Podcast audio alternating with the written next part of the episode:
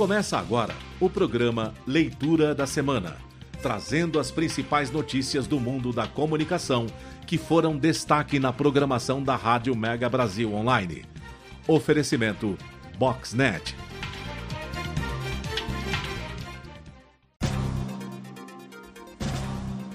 Boa tarde, ouvintes da Rádio Mega Brasil Online. Eu me chamo Cauê Calas e está começando mais um e o último leitura da semana desse ano de 2022. Hoje, 5 horas da tarde, nessa incrível sexta-feira ensolarada, dia 16 de dezembro de 2022, está começando, como eu disse, o último leitura da semana desse ano. E hoje vamos ter, como sempre, a apresentação dos nossos boletins, porém com algumas pequenas mudanças. Hoje Larissa, Marcela e Bruna estarão presentes aqui com a gente, fazendo e apresentando os boletins da semana. Para quem não conhece o programa, os boletins, a gente traz algumas informações sobre o mercado de comunicação empresarial no país e no mundo. Além disso, teremos uma entrevista especial no JCC Entrevista com Marco Antônio Rossi. E também teremos como de costume o destaque da semana, que para quem não conhece também, toda semana temos diversos conteúdos aqui na Rádio Mega Brasil Online e desses conteúdos um é escolhido para ser o destaque da semana. E hoje vamos conversar com a Rose Campos, apresentadora do programa Ecos do Meio, que trouxe uma entrevista bem legal para vocês, tá bom? Bom, então vamos começar o nosso primeiro bloco de hoje com a Larissa. Então, por favor, Larissa.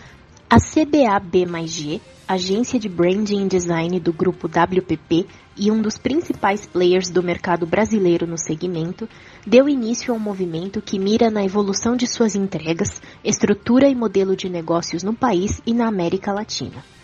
Como passo fundamental para essa estratégia, a empresa anuncia a incorporação da ONI, escritório em metodologias voltadas ao design de serviços e design de negócios. A Volkswagen do Brasil, por meio do Programa Paraná Competitivo, investiu mais de 3 milhões de reais em duas obras do Hospital do Trabalhador em Curitiba.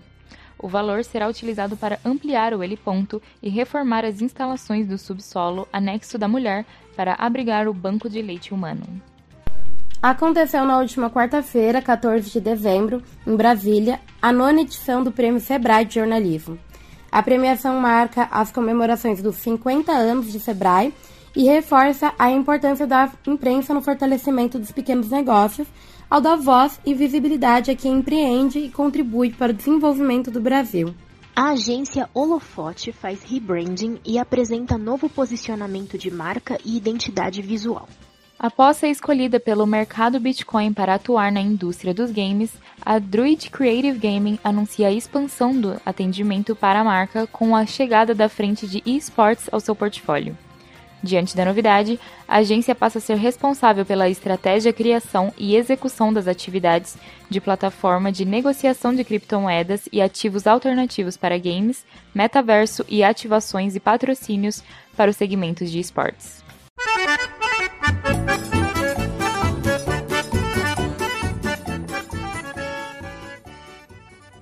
Vocês estão escutando essa música? É o Dança das Cadeiras. Está iniciando mais um e o primeiro de hoje, Dança das Cadeiras. E quem vai trazer as boas-vindas do Dança das Cadeiras é a Bruna. Então, por favor, Bruna, sem mais delongas, vamos nessa.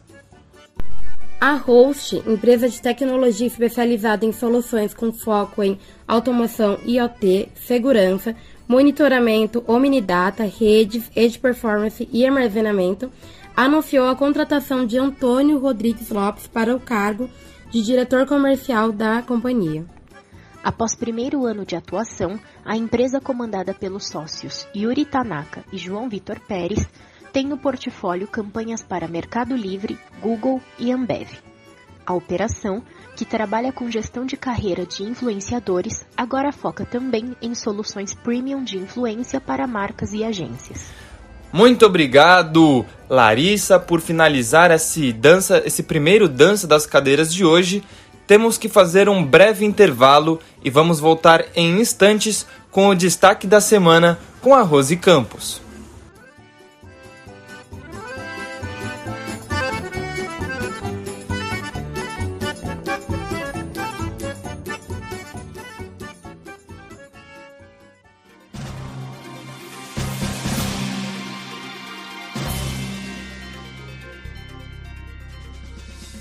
Você está ouvindo o programa Leitura da Semana. Inovação, inteligência estratégica e tecnologia. Bem-vindo à era da inteligência da informação. A Boxnet identifica tendências, antecipa crises e agiliza a tomada de decisões da sua empresa. Conheça a Boxnet e organize as suas informações. Acesse o nosso site www.boxnet.com.br. Aposentados e pensionistas do INSS agora estão liberados da prova de vida presencial. A comprovação será feita por um cruzamento de dados. Se for preciso, é o INSS que vai até o beneficiário, como explica o presidente do Instituto, José Carlos Oliveira. Nós não vamos exigir que o cidadão saia da sua casa, porque o INSS fará uma série de parcerias e esses parceiros irão até a casa do cidadão. Governo Federal. Pátria Amada Brasil.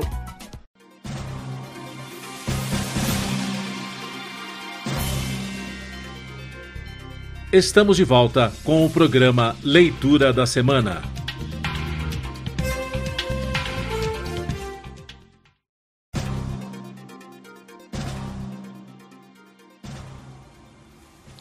Estamos de volta aqui na Rádio Mega Brasil Online e agora está na hora do destaque da semana. E hoje o destaque da semana é com a Rose Campos, como eu disse para vocês no início do programa. Para quem não conhece, a Rose é apresentadora do Ecos do Meio, um programa que fala sobre educação e orientação sobre práticas voltadas à preservação e saúde do ser humano no nosso meio ambiente. Então, sem mais delongas, vamos iniciar a nossa conversa com a Rose Campos.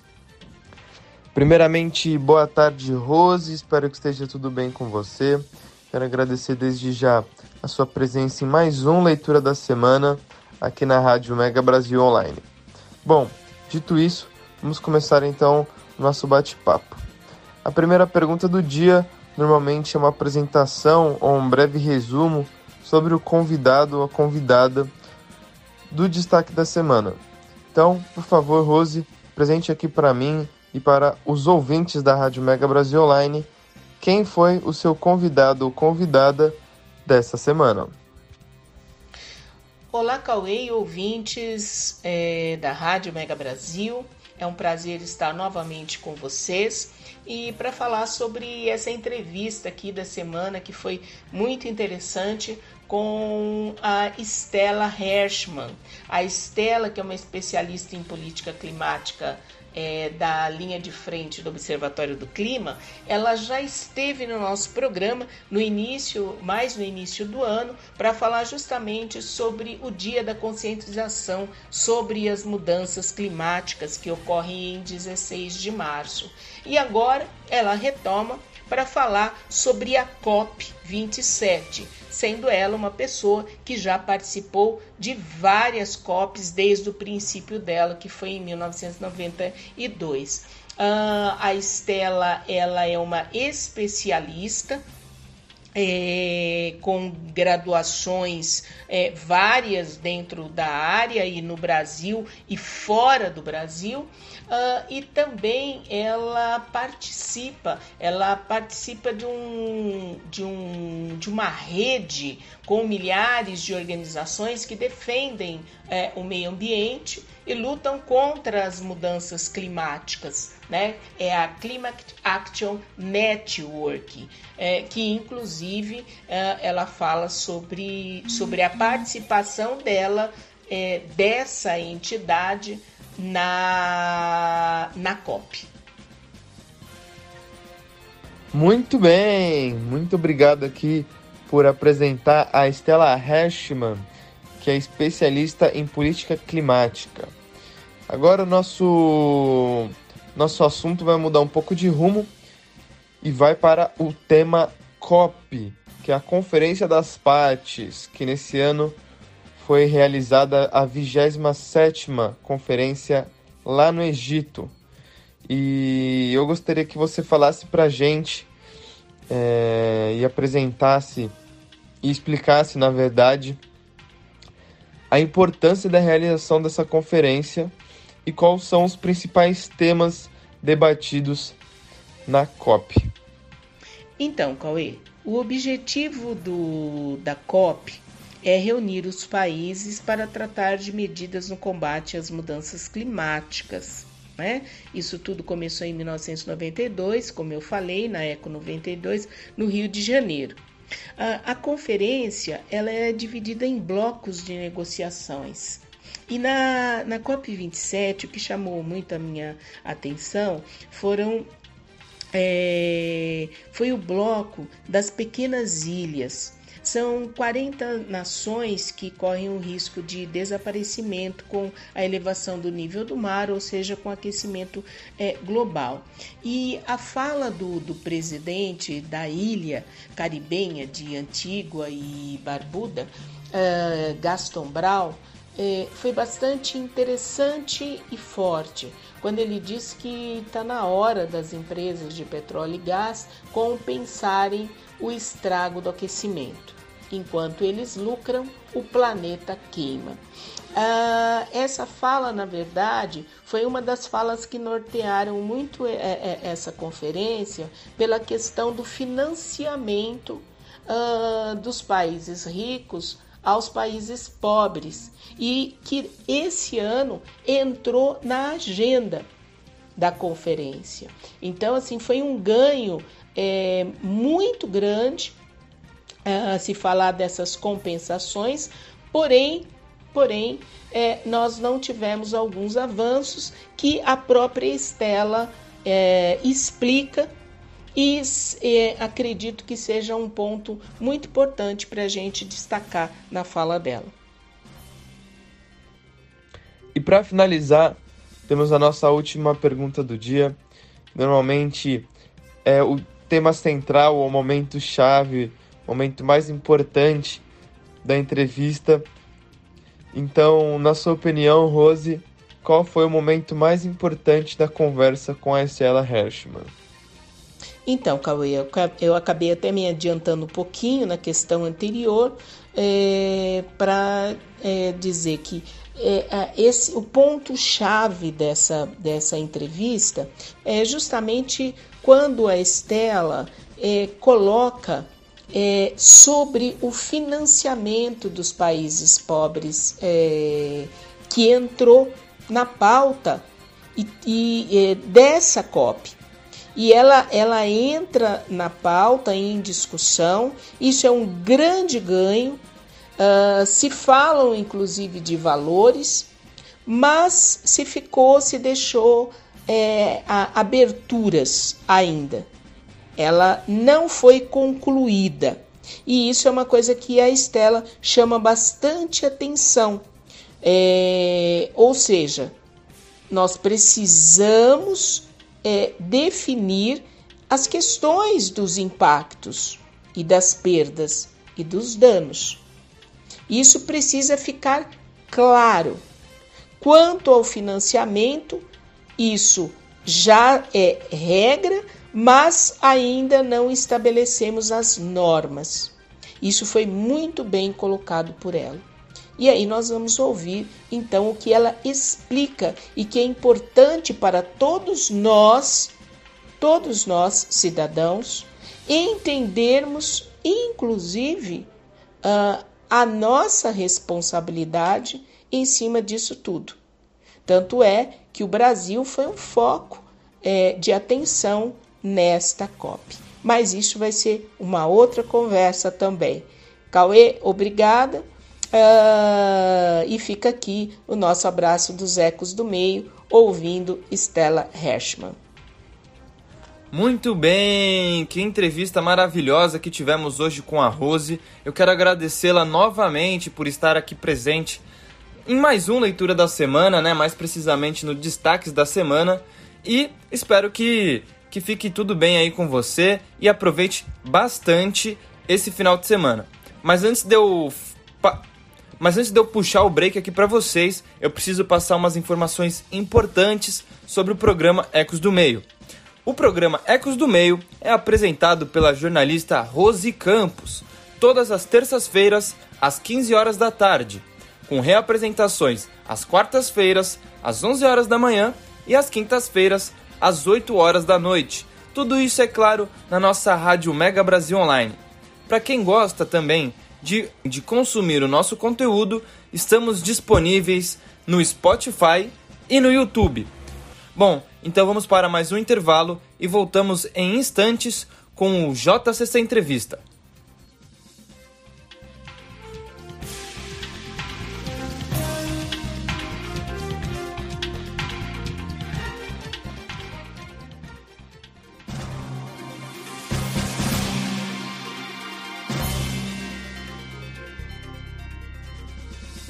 Você está ouvindo o programa Leitura da Semana.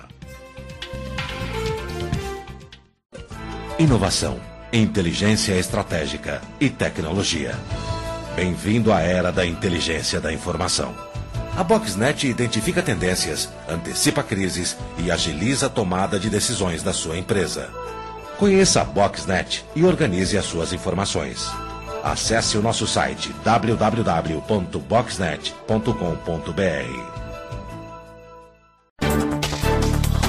Aposentados e pensionistas do INSS agora estão liberados da prova de vida presencial. A comprovação será feita por um cruzamento de dados. Se for preciso, é o INSS que vai até o beneficiário, como explica o presidente do Instituto, José Carlos Oliveira. Nós não vamos exigir que o cidadão saia da sua casa, porque o INSS fará uma série de parcerias e esses parceiros irão até a casa do cidadão. Governo Federal. Pátria Amada Brasil.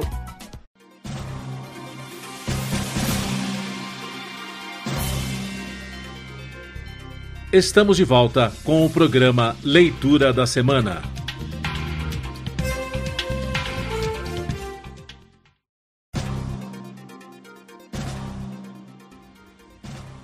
Estamos de volta aqui na Rádio Mega Brasil Online. Agora está começando o JCC Entrevista. E o JCC Entrevista de hoje, quem vai apresentar é o Marco Antônio Rossi, o nosso queridíssimo âncora principal aqui da Rádio Mega Brasil Online. Então, vamos lá. Por favor, Marco, com quem você conversou hoje? Olá, ouvintes da Rádio Mega Brasil Online. Olá, você que nos acompanha pelo nosso canal do YouTube e no Spotify. Eu sou Marco Antônio Rossi e aqui começa mais uma edição do Leitura da Semana Especial com a presença do fundador e CEO da Imagem Corporativa, Ciro Dias Reis, a quem eu dou as boas-vindas, Ciro. Bom dia, Marco. Prazer estar aqui com você. Ciro, ah, ainda no primeiro turno das eleições de 2022, a sua agência, a Imagem Corporativa, ela produziu um estudo analisando o cenário para o segundo turno e as chances de cada um dos candidatos à presidência da República. É, concluídas as eleições, vocês produziram um novo estudo, o futuro do Brasil pós-eleições de 2023 a 2026 Dessa vez com um cenário já definido, ou seja, com a, a eleição da chapa Lula-Alckmin, que, apesar de representar uma ampla frente de partidos, alguns insistem em rotular como a chapa do PT. Então eu começo perguntando a você qual a justificativa de uma agência de PR, com atuação do mercado corporativo, produzir um estudo de cenário sociopolítico econômico a razão é muito, é muito simples, né? Quer dizer, cada vez mais a gente vive num ambiente é, todo conectado, né? Então, é, e, é um, e é um argumento que eu uso muito na, nas entidades internacionais das quais eu participo, né? É, que nós temos, nós profissionais de comunicação, temos que olhar cada vez mais na direção de variáveis como geopolíticas, eh, de governança, questões ambientais, porque é tudo isso que, na verdade, forma o nosso mercado. Né? Não adianta a gente é, ter muitas ferramentas sofisticadas de comunicação, mensuração, uh, e, e, e, não ter ideia do território todo onde a gente está inserido. Então, entender esse, esse território, decodificar adequadamente, é, é muito importante. Né? Eu insisto muito no tema repertório. A gente precisa ter um, um repertório, um entendimento da realidade em suas diferentes dimensões para poder, no dia a dia, atender também melhor os, os nossos clientes. Como nós, na Imagem Corporativa, nós temos uma participação internacional bastante intensa, Uh, então, nós temos um intercâmbio de informações com os partners de 55 países. Então, compartilhar informações é, é fundamental. Né? Então, é, é, quando tem uma, uma, uma, eleição na Austrália, eu recebo dos partners da Austrália informações sobre aquele cenário, da mesma maneira como eu compartilho questões que acontecem é, no Brasil. Então, acho que é, a, a, resposta à sua pergunta é, nós podemos ser profissionais de comunicação, mas estamos inseridos num ambiente muito mais amplo que precisa ser entendido por nós para uma atuação competente e, e realmente é, ampla, é, com boa visão de cenário. Muito bem, Ciro. O futuro do Brasil pós-eleições, que é um rico documento de análise com 26 páginas, que a propósito nós vamos publicar também no Jornal da Comunicação Corporativa. O Ciro aqui me autoriza a fazer essa publicação para que você possa também acompanhar detalhadamente esse estudo. Ele começa destacando a volta ao jogo de Luiz Inácio Lula da Silva, que depois de condenado na Operação Lava Jato, de forma que muitos juristas qualificam como ilegal, vence as eleições por uma margem apertada de votos. Certo é, Ciro, é, que os que votaram em Lula e Bolsonaro não eram exatamente petistas ou bolsonaristas, mas existe aí um contingente volátil de, de, de eleitores, perdão, que não se identificam como eleitores de carteirinha nem de um nem de outro. Dito isso, eu pergunto a você qual é o Brasil que Lula da Silva e Geraldo Alckmin vão governar? Bom, sem dúvida é um, é um, é um Brasil muito mais complexo é, do que tivemos ao longo dos últimos é, 10 ou 15 anos. Né? Questão de inflação, questão do, do, do, é, do déficit público, é, o estouro do teto, tudo isso que está em discussão. Agora, eu acho que é, é importante a gente destacar, e eu sempre gosto de colocar em perspectiva o que aconteceu no Brasil também com esta, digamos, esta frente ampla, digamos assim, que venceu as eleições, não é muito, não é muito diferente do que aconteceu em outros países. O, o Macron foi reeleito na França uh, pouco tempo atrás com os votos o, o, apoio dos, de boa parte dos votos de esquerda, que foram de esquerda no primeiro turno na França, porque queriam evitar uh, a ascensão da direita, uh, representada pela Marine Le Pen. Então, a esquerda se uniu ao centro, também na França, com esse, com esse intuito. Uh, da mesma maneira, de alguma forma, diferentes matizes do centro até a ala mais progressista nos Estados Unidos se uniu no voto a Biden para derrotar um, um político mais à direita como Trump. Então, esses movimentos eles são muito comuns e a gente viu isso de alguma maneira também nas recentes eleições do Chile, né, no final do ano passado. Então, esse movimento meio pendular de parte do eleitorado, eu acho que a gente deve, deve ver com naturalidade. Agora, é, e indo direto aos desafios, por atender, por, por, por criar, um, digamos, uma frente é, mais ampla de, de, de apoios, é claro que o governo Lula vai ter que responder uh, a, esse, a esse desafio.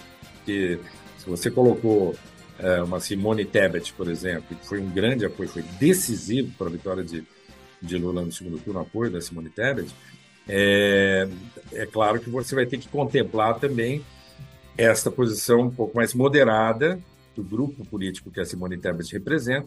Então você, você vai ter que contemplar isso não só na equipe de transição, mas no ministério para que, de fato, você tenha governabilidade.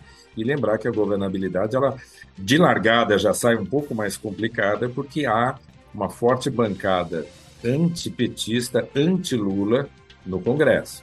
Então, as negociações serão necessárias, a composição do ministério vai ter que ser feita de uma maneira cirúrgica. A vantagem que o presidente eleito Lula tem é que ele é um, costuma ser um bom negociador. Só que as negociações subiram de aumentaram a sua complexidade nesse atual contexto. Ele vai ter que ter muita habilidade e mas parece que ele os primeiros passos, apesar de algumas pequenas gafes, mas o fato dele estar trazendo para a área econômica algumas cabeças tiveram historicamente ligadas ao PSDB, participaram do Plano Real, André Lara Rezende, Pércio Arida, na minha visão, isso é um bom sinal. Nós vamos ter que ter muita criatividade. O Plano Real foi um grande exemplo de criatividade que derrotou a inflação lá atrás, nos anos 1990. Então, nós vamos precisar de uma boa dose de criatividade para fazer essas contas fecharem, para costurar todos esses apoios e, e o país ter uma governabilidade. Quer dizer, o fato, não só o fato de ter trazido é, Geraldo Alckmin para a vice-presidência, como também a conjunção de outros fatores, como você lembrou bem da Simone Tebet, é, talvez isso amenize um pouco aquela resistência é, ao governo petista, como se, como se falava nos, nos anos anteriores, em que o governo era quase que um puro sangue mesmo de PT. É isso? É, o, o, o mundo está cada vez é, é, é, cada vez mais difícil você ser puro sangue em qualquer, né, uh, em qualquer momento político, porque evidentemente as complexidades são, são muito maiores. Agora, o, tem o lado cheio e o lado vazio do copo. O lado vazio do copo são as dificuldades econômicas, os grandes desafios, essa postura política. O lado cheio do copo é a, é a é, como como foi definido aqui nesses últimos dias, a saudade que o mundo tinha do Brasil, ou seja, da, da inserção do Brasil no cenário internacional. Protagonismo em termos de. É, é, na questão ambiental, nas discussões é, democráticas. Enfim, então, é, eu acho que a, a, volta do Brasil a este cenário é, é um ativo importante. Certamente, essa mudança de governo vai levar, vai facilitar em algumas áreas, a, a vinda de investimentos internacionais.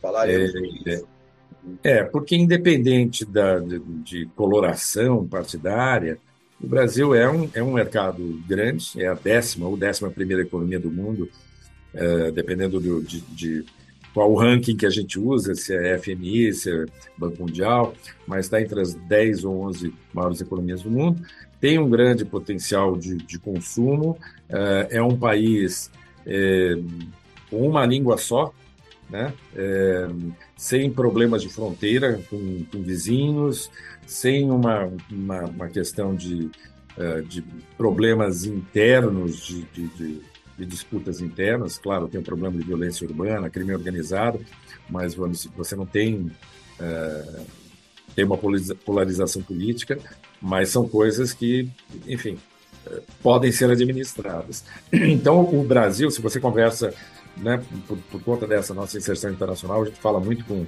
é, com não só com profissionais de comunicação internacionais de outros países, mas também com, com investidores, empresários, executivos, e a gente vê que o Brasil é, é entendido como uma alternativa, uma alternativa interessante, inclusive a Rússia, né?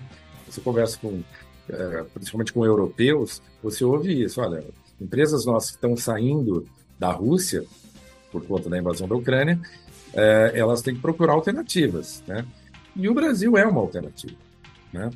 Você tem uma, uma tradição industrial, uma indústria que já foi mais relevante no Brasil, mas você tem uma tradição é, industrial, você tem uma, uma, uma mentalidade exportadora, que o Brasil tem já há várias décadas. Então, há, uma, há um ambiente que pode beneficiar o Brasil é, nos próximos anos, de tal maneira a neutralizar um pouco os problemas que estão aí, que são reais. Déficit é, e a questão fiscal, né, que, é, que é muito, muito complicada. Então, eu acho que é esta, quando eu falei da criatividade, é esta, é esta busca de alternativas aos problemas, a neutralização dos problemas com outros fatos positivos que tem que ser buscado. Muito bem. É, Ciro, ainda seguindo é, com base no estudo que vocês produziram, é, até aqui, principalmente após o processo de redemocratização do país, poucos foram os vice-presidentes que tiveram alguma prevalência ou destaque no cargo. Né? A gente tem lá o caso do José Sarney, que é um caso à parte, porque acabou virando presidente por conta da morte do Tancredo. Itamar Franco acabou assumindo a presidência, ele era vice, depois da renúncia de Fernando Collor. Aqui eu, eu ressalto a renúncia porque há um, há uma discussão histórica nesse aspecto, né? Ele renuncia ao cargo um pouco antes da declaração do impeachment dele. E, e, Michel Temer também foi o vice que virou titular por conta do impeachment de Dilma Rousseff. Mas no exercício pleno da, vice, da vice-presidência, poucos foram aqueles que tiveram os holofotes a seu favor. Talvez o José Alencar, lá no primeiro mandato do Lula, tenha sido um caso desses, mas Aí eu pergunto a você, com base nesse cenário que vocês desenharam do, da, da pós-eleição, qual o papel do vice-presidente Geraldo Alckmin neste novo governo?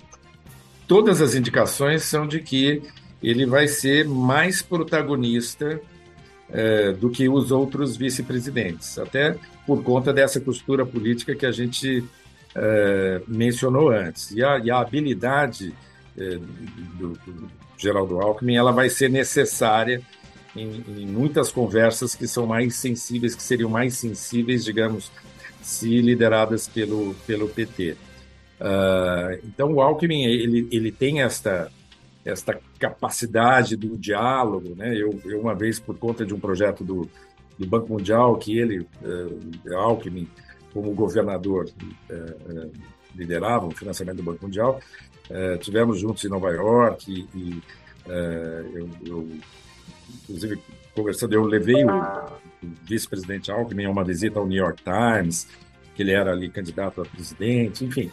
Então, é, é muito claro, você nota isso em todas as conversas, né?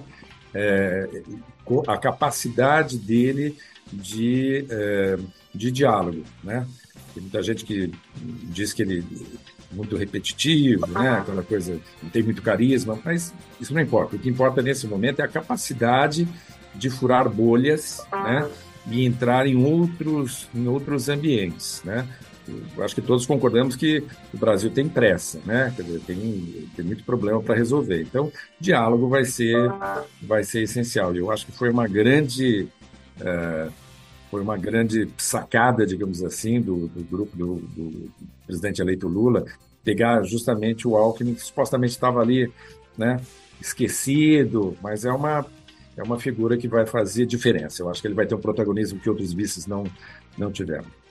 Ciro, o estudo da imagem corporativa ele traz também a manifestação de 12, 12 líderes é, mundiais que reconhecem e parabenizam a vitória da chapa Lula-Alckmin nas eleições de 2022. A propósito, essas eleições elas foram acompanhadas e supervisionadas por muitas instituições e entidades internacionais. E aí eu quero destacar, Ciro, as manifestações de dois chefes de estados é, das principais potências mundiais, que, embora em muitos aspectos elas sejam antagônicas, elas se revelam concordantes em relação ao resultado das eleições brasileiras. E eu falo dos Estados Unidos e da China, dois parceiros importantes histórica e economicamente e que, ao longo do governo Bolsonaro, ou não tiveram uma presença relevante nas nossas relações bilaterais, como é o caso dos Estados Unidos, a não ser aquela identificação pessoal de Bolsonaro com Donald Trump, ou foram duramente atacadas, como foi o caso da China. É, diante das reações positivas desses governantes e pelas manchetes que esse estudo de vocês também traz, as manchetes de vários veículos de imprensa internacionais, é, é possível dizer que o mundo torcia pela volta de Lula, e mais do que isso, a gente pode é, reconquistar essa reputação que perdemos no cenário global? É, eu, eu, eu acho que sim, é, recuperar esse protagonismo, essa influência, acho que sim. E, e não vou dizer que os governos torciam, acho que não se trata disso. Tem aquela velha, aquele, aquele velho uh, ditado político que diz que os países não têm amigos, eles têm interesses, né? Então, uh, e, e, é natural que quando você pensa em parcerias, você falou dos Estados Unidos e China, que são os maiores parceiros comerciais do Brasil, é natural que você uh, veja, uh, olhe para esses países e entenda que é, tudo que eles querem, já que eles são grandes parceiros do Brasil, eles querem um diálogo, eles querem um canal positivo. E, a gente sabe que o, o governo Bolsonaro demorou muito para reconhecer a vitória do Biden. Né? Acho que foi o último. Né? Oi? Acho que foi o último, o último país é, Demorou muito. Ou seja, não, não, evidentemente, torcer por um outro resultado. O governo chinês, a China, digamos, apesar de ser o maior parceiro é, comercial do Brasil, mais que os Estados Unidos, é, não foi bem tratada, digamos assim, também nas hostes do governo brasileiro.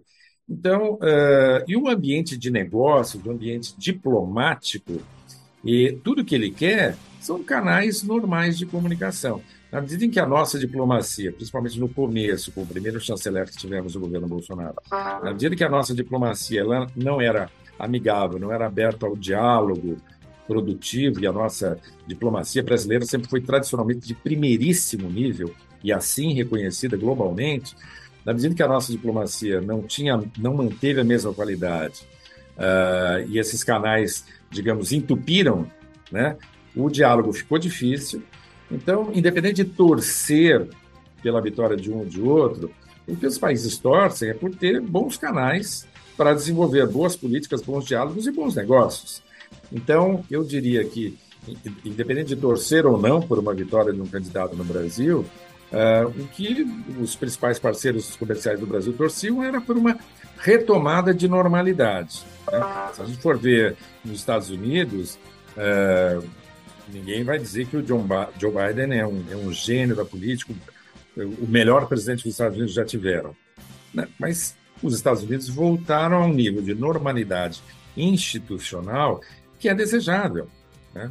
Então, eu acho que o Brasil vai voltar também a, esta, a este cenário de normalidade. Todo investidor, todo empresário digno do nome, uh, ele, ele se interessa por um bom ambiente de negócios.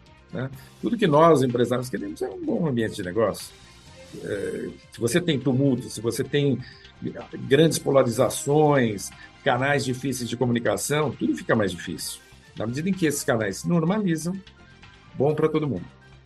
Aliás, é pontual, né, Ciro, a, a, a, a, visita feita por Alberto Fernandes, né, líder do principal parceiro econômico na América Latina, Brasil, né, o principal, foi, acho que o primeiro presidente a vir cumprimentar pessoalmente. Isso é muito, é, é muito pontual, muito, muito relevante também nessa, nessa questão que você coloca das relações é, bilaterais, comerciais, mais do que simpatias, interesses, não é verdade?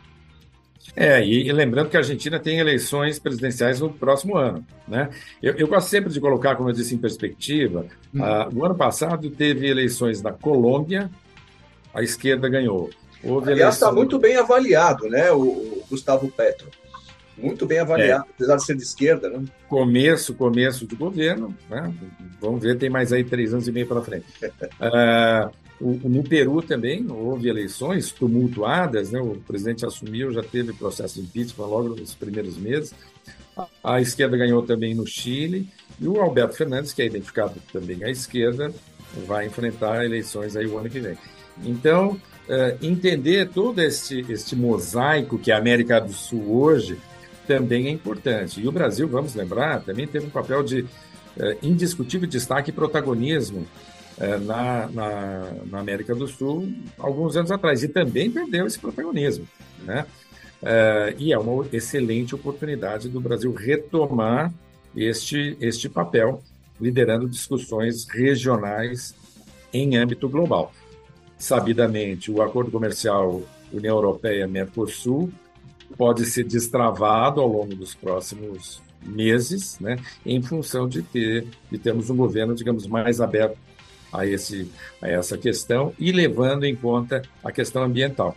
Que para os europeus, claramente, se há um issue, se há uma, um problema ambiental, e o Brasil hoje não é um exemplo ambiental em questões como a Amazônia, etc., é, mas se há uma mudança positiva, de novo, esse canal vai desentupir, ele vai se normalizar e as discussões uh, Mercosul e União Europeia eles têm melhor têm melhores perspectivas para os próximos anos ou meses do que teve ao longo dos últimos anos do atual governo. Ciro, é, é, voltando um pouquinho à questão argentina ainda, né, embora isso esteja 100% contemplado no estudo de vocês, mas certamente a gente poderia, você tem é, é, pleno conhecimento para falar sobre isso. Essa proximidade de Alberto Fernandes é, com um governo mais moderado de Luiz Inácio Lula da Silva pode, de certa forma, favorecê-lo se, se ele concorrer agora à reeleição ou no próximo ano na Argentina, que você bem lembrou, teremos eleições lá também, já que dentro do próprio governo existe ali uma briga de poder de duas correntes bastante diferentes, né? Apesar de que Cristina Kirchner seja vice-presidente, ela ela representa uma ala um pouco mais à esquerda, um pouco mais radical dentro do governo. Essa proximidade com um governo moderado brasileiro pode, de certa forma, favorecer uma eventual candidatura de Fernandes lá na Argentina? É, eu, eu acho que, assim, um Brasil uh, sadio, um Brasil mais. Uh, uh, que pratique mais o diálogo, vai, pode favorecer qualquer qualquer candidatura. O Brasil é o maior parceiro na, na, região da Argentina. A Argentina depende muito do Brasil, né? Vamos lembrar que a inflação hoje na Argentina está chegando perto de assombrosos 100% ao ano, né? Já bateu 80%, está chegando perto de 100%.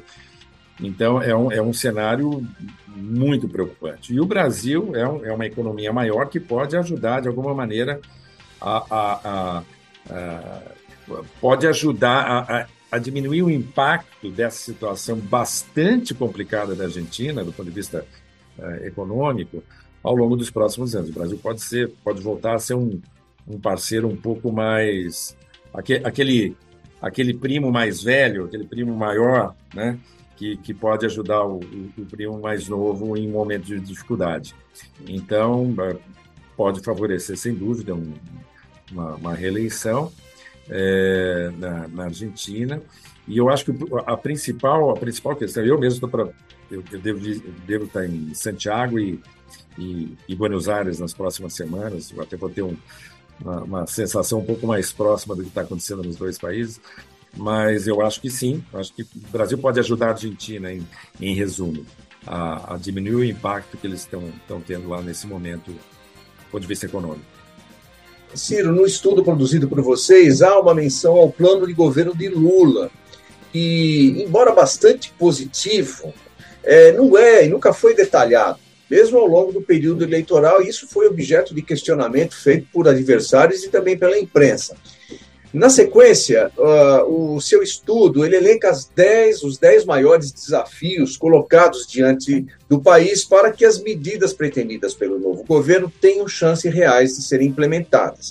Queria saber como é que foi feito esse levantamento, como é que vocês apontaram esses 10 maiores desafios. Na verdade, esse, esses 10 desafios nós, nós é, selecionamos a partir da visão de especialistas em é, em diversas áreas. Então, você pode ver que tem aqui desafios é, institucionais de é, reequilibrar ali, recalibrar o relacionamento do governo com os outros poderes. Tem a questão de compatibilizar a responsabilidade ambiental com o sucesso do agronegócio. Né? É, enfim, então tem, tem diversos é, desafios em várias dimensões e que a gente selecionou a partir da visão de vários é, especialistas, como se a gente tivesse feito um ranking dos 10 principais desafios. O que mostra, de novo, voltando àquela questão é, fulcral, né, essencial, que é a composição desse governo. Se você tem várias, várias batalhas a serem enfrentadas em frontes diferentes, né, você vai ter é, que, que, criar uh, uma, é, uma, uma, uma equipe uh, uh, de muita qualidade para vencer todas essas batalhas, todos esses desafios, né? e com muito diálogo. Alguém pode dizer que, eh, em função da questão ambiental, temos que dar um freio no agronegócio? Não. Todos nós reconhecemos que hoje, se temos um nível de reservas altíssimo, né? mais de 300 bilhões de dólares de reservas, o que é uma coisa invejável, estamos entre os países com o maior nível de reservas do mundo, em grande medida, isso é resultado do sucesso do agronegócio. Então, parar o agronegócio é a solução? Claro que não. Agora, compatibilizar o sucesso do agronegócio, agronegócio a expansão do agronegócio com proteção ambiental, isso é absolutamente necessário. Né? Então, é um desafio enorme. Agora, tem que ser feito. Até porque boa parte do agronegócio sabe que se não houver, se o país não caminhar no sentido de ter preocupações ambientais e iniciativas ambientais relevantes, alguns países vão deixar de comprar. A Europa vai deixar de comprar produtos agrícolas do Brasil. E boa parte do agronegócio sabe disso. Né? Então, é, é, são várias batalhas que vão ter que ser é, travadas ao mesmo tempo e com toda essa costura política, né? É, e, e, é um grande desafio. É um, é um é uma é uma é uma missão é, complexa. E aí eu acho que voltando ao ponto, o Geraldo Alckmin também vai ter uma um, uma missão importante aí como um amortecedor em algumas em algumas discussões. Muito bem, é, a gente já está caminhando para o final do nosso, do nosso encontro com o Ciro Dias Reis, mas na parte final do estudo, uh, Ciro, que vocês produziram aí na imagem corporativa, está talvez o maior desafio do governo Lula-Alckmin, ou seja, sua relação com o Congresso. Um Congresso que, de certa medida, se mostrou bastante comprometida com a reeleição de Bolsonaro, sobretudo com o apoio do chamado Centrão. Sem maioria, é, não há dúvidas que haverá muita dificuldade para aprovação de projetos que viabilizem as mudanças estruturais pretendidas pelo novo governo. Diante do retrato do pós-eleição feito pelo estudo de vocês, que é o resultado das composições que já se consolidavam às vésperas das eleições, mas passadas essas primeiras semanas de intensas eh, articulações para o governo de transição, e também considerando o fisiologismo do Centrão, é possível a gente projetar que o governo terá é, cadeiras suficientes para bancar as mudanças que pretende? Eu, eu começo respondendo com uma frase de um amigo meu, que é especialista em Brasília, mora em Brasília, enfim, e faz, eh, trabalha nessa área de relações governamentais. Ele tem uma frase que eu, que eu gosto muito e vou usar aqui, que é o seguinte: em Brasília, o perdão chega mais cedo. Né? Ou seja, a gente já está vendo vários perdões aqui, né? É, no seguinte sentido, o presidente da, da, da Câmara, que apoiou decididamente a, a, a, reeleição, a tentativa de reeleição do presidente Bolsonaro, já está em pleno diálogo com, com a equipe de transição. Né? Tem aqui a questão do orçamento secreto, essa é uma discussão muito sensível e muito cara a ele, presidente da Câmara, que, é, porque ele, ele tem um poder, é, o orçamento secreto lhe dá um poder muito grande, né? Orçamento secreto que, claro, ele chama de emendas do relator, né? CRP9, na verdade, é um orçamento secreto, paralelo. Mas, enfim, então o perdão já está aí, o perdão já chegou em Brasília, né? Então a gente já vê muitas, muitas movimentações no sentido de que, assim, bom, o mundo real é esse.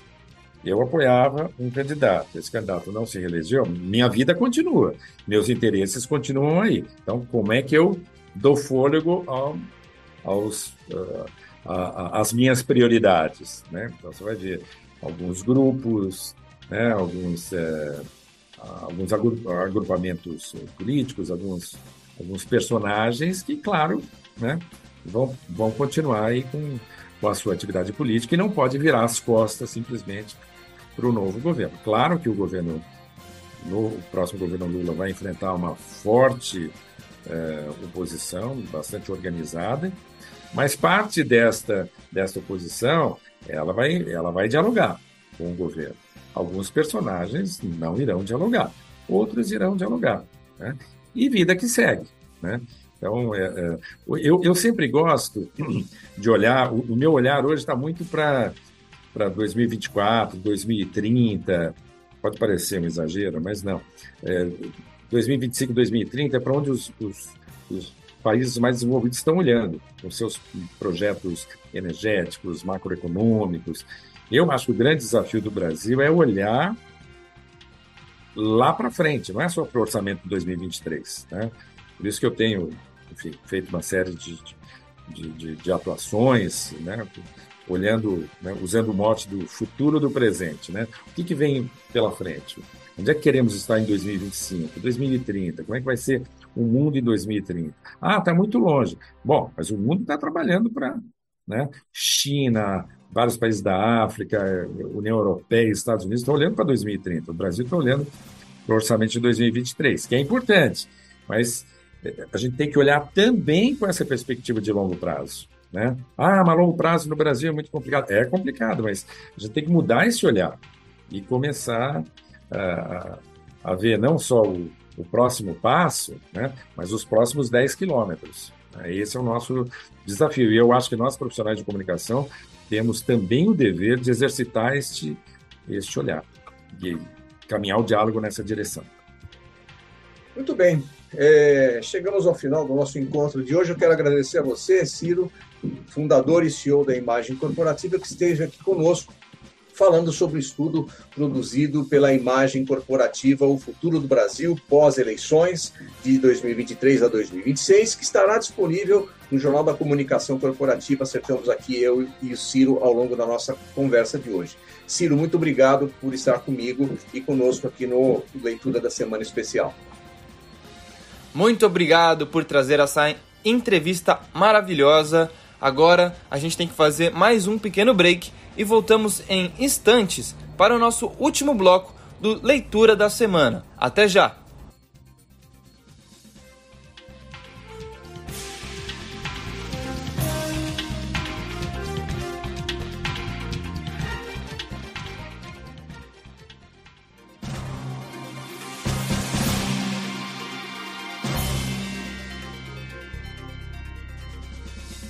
Você está ouvindo o programa Leitura da Semana. Inovação, inteligência estratégica e tecnologia. Bem-vindo à era da inteligência da informação. A Boxnet identifica tendências, antecipa crises e agiliza a tomada de decisões da sua empresa. Conheça a Boxnet e organize as suas informações. Acesse o nosso site www.boxnet.com.br. Sabe como o Greenpeace está no seu dia? Cuidando para os alimentos transgênicos serem rotulados. Sabia que eles são cheios de agrotóxicos? Para sugerir soluções para as mudanças do clima que andam dando susto por aí.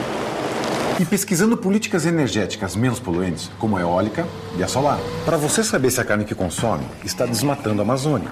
Para cuidar que milhares de espécies não sumam dos mares nem da sua mesa. Informe-se, participe, colabore. Greenpeace.org.br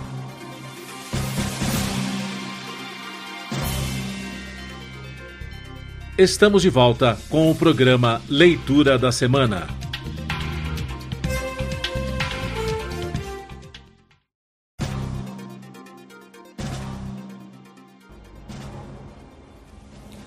Estamos de volta aqui na Rádio Mega Brasil Online para o nosso último bloco aqui do programa de hoje e para lembrar vocês também o nosso último leitura da semana desse ano de 2022. Muito bem, então vamos para nosso último bloco de boletins. E quem vai começar esse último bloco é a Marcela. Então, por favor, Marcela, a partir deste mês de dezembro, Natália Torres passa a responder como diretora de marketing e qualidade na CVC Corp, maior grupo de viagens da América Latina. A executiva já atua na companhia desde fevereiro de 2021, quando ingressou para assumir como diretora de marketing B2C, até que em junho do mesmo ano acumulou as áreas de marketing B2B e online. O relatório integrado de 2020 da Votorantim Cimentos foi premiado pela primeira vez como o melhor relatório na avaliação global do CR Reporting Awards. Essa categoria avalia os relatórios que trazem a melhor integração entre os aspectos corporativos, de sustentabilidade e os resultados financeiros da organização.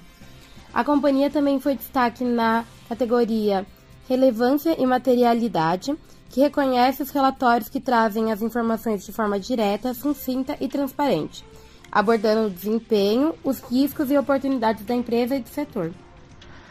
Marcelo Nogueira fez as malas e já embarcou para o seu novo desafio profissional, desta vez nos Estados Unidos. A convite de Luiz Sanches, CCO da BBDO na América do Norte e Chairman Partner da Almap BBDO, o brasileiro, que até então respondia como vice-presidente de criação na Almap BBDO, assume o cargo de diretor executivo de criação, ECD, no escritório da agência na cidade de Nova York. O Porta dos Fundos, produtora de vídeos de comédia veiculados na internet, passa a contar agora com André Vinícius como seu novo vice-presidente comercial. O executivo ingressa na empresa com a missão de contribuir com a construção da história de sucesso que a companhia vem traçando ao longo dos seus 10 anos de atuação no mercado do entretenimento. O TC, plataforma que conecta a comunidade brasileira de investidores, anunciou a contratação de Luiz Fernando Marcondes como diretor multifamily da companhia. O executivo assume o cargo com o objetivo de desenvolver a área de MFO da TC que também será responsável por prestar um serviço que engloba os pilares de planejamento patrimonial, consultoria financeira e assessoria familiar, além de complementar os serviços do Private, o plano mais exclusivo do TF.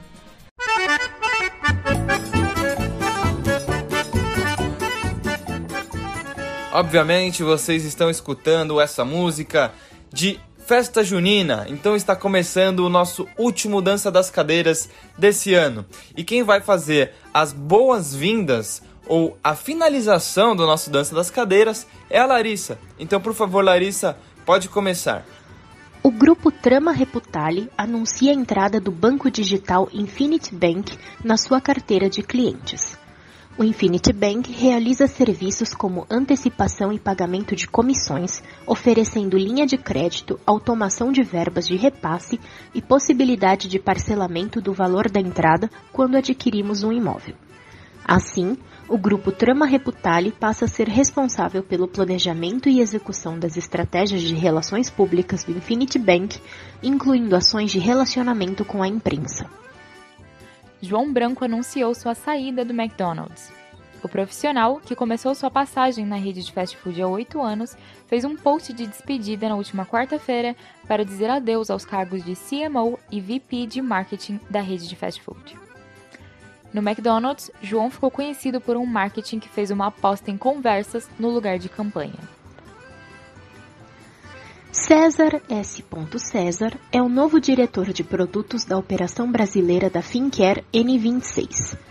Com mais de 20 anos de experiência em liderança de startups e multinacionais, tendo passado por empresas como Google, SharePay, Seek e Zenvia, durante sua carreira já desenvolveu mais de 60 novos produtos digitais, que juntos alcançaram mais de um bilhão de usuários no mundo. César está entre os sete CPOs para serem seguidos no Brasil e já levou uma fintech para o grupo das 250 mais inovadoras do mundo, segundo o CB Insights. Muito obrigado por esse último Dança das Cadeiras. Quero, quero agradecer a todos envolvidos aqui nesse leitura da semana de hoje. Muito obrigado, Marcela. Muito obrigado, Bruna. Muito obrigado, Larissa. Muito obrigado, Marco Antônio Rossi e também ao Augusto que hoje não pôde estar aqui com a gente, tá bom? Quero agradecer também a vocês ouvintes por estarem acompanhando aqui a nossa Rádio Mega Brasil Online e o Leitura da Semana, é claro. Quero lembrar a todos também que o Leitura da Semana está disponível no Spotify em demanda. Então é só você entrar lá na Rádio Mega Brasil Online no Spotify que você consegue acompanhar todos os leituras da semana que já produzimos, tá bom? Muito obrigado a todo mundo, novamente. Estamos finalizando agora e um ótimo fim de ano para todos vocês, boas festas, bom Natal, bom Ano Novo e que comece um 2023 maravilhoso para todos. Então é isso, por hoje é só, até ano que vem. Tchau!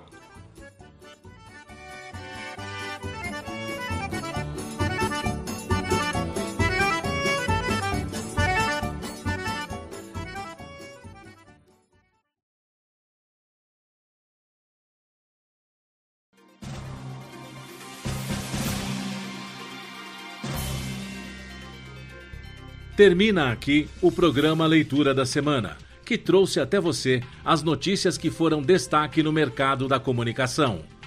Oferecimento Boxnet. O programa Leitura da Semana é veiculado todas as sextas-feiras, às 5 da tarde, com reapresentações aos sábados, às 11 da manhã e aos domingos, às 18 horas.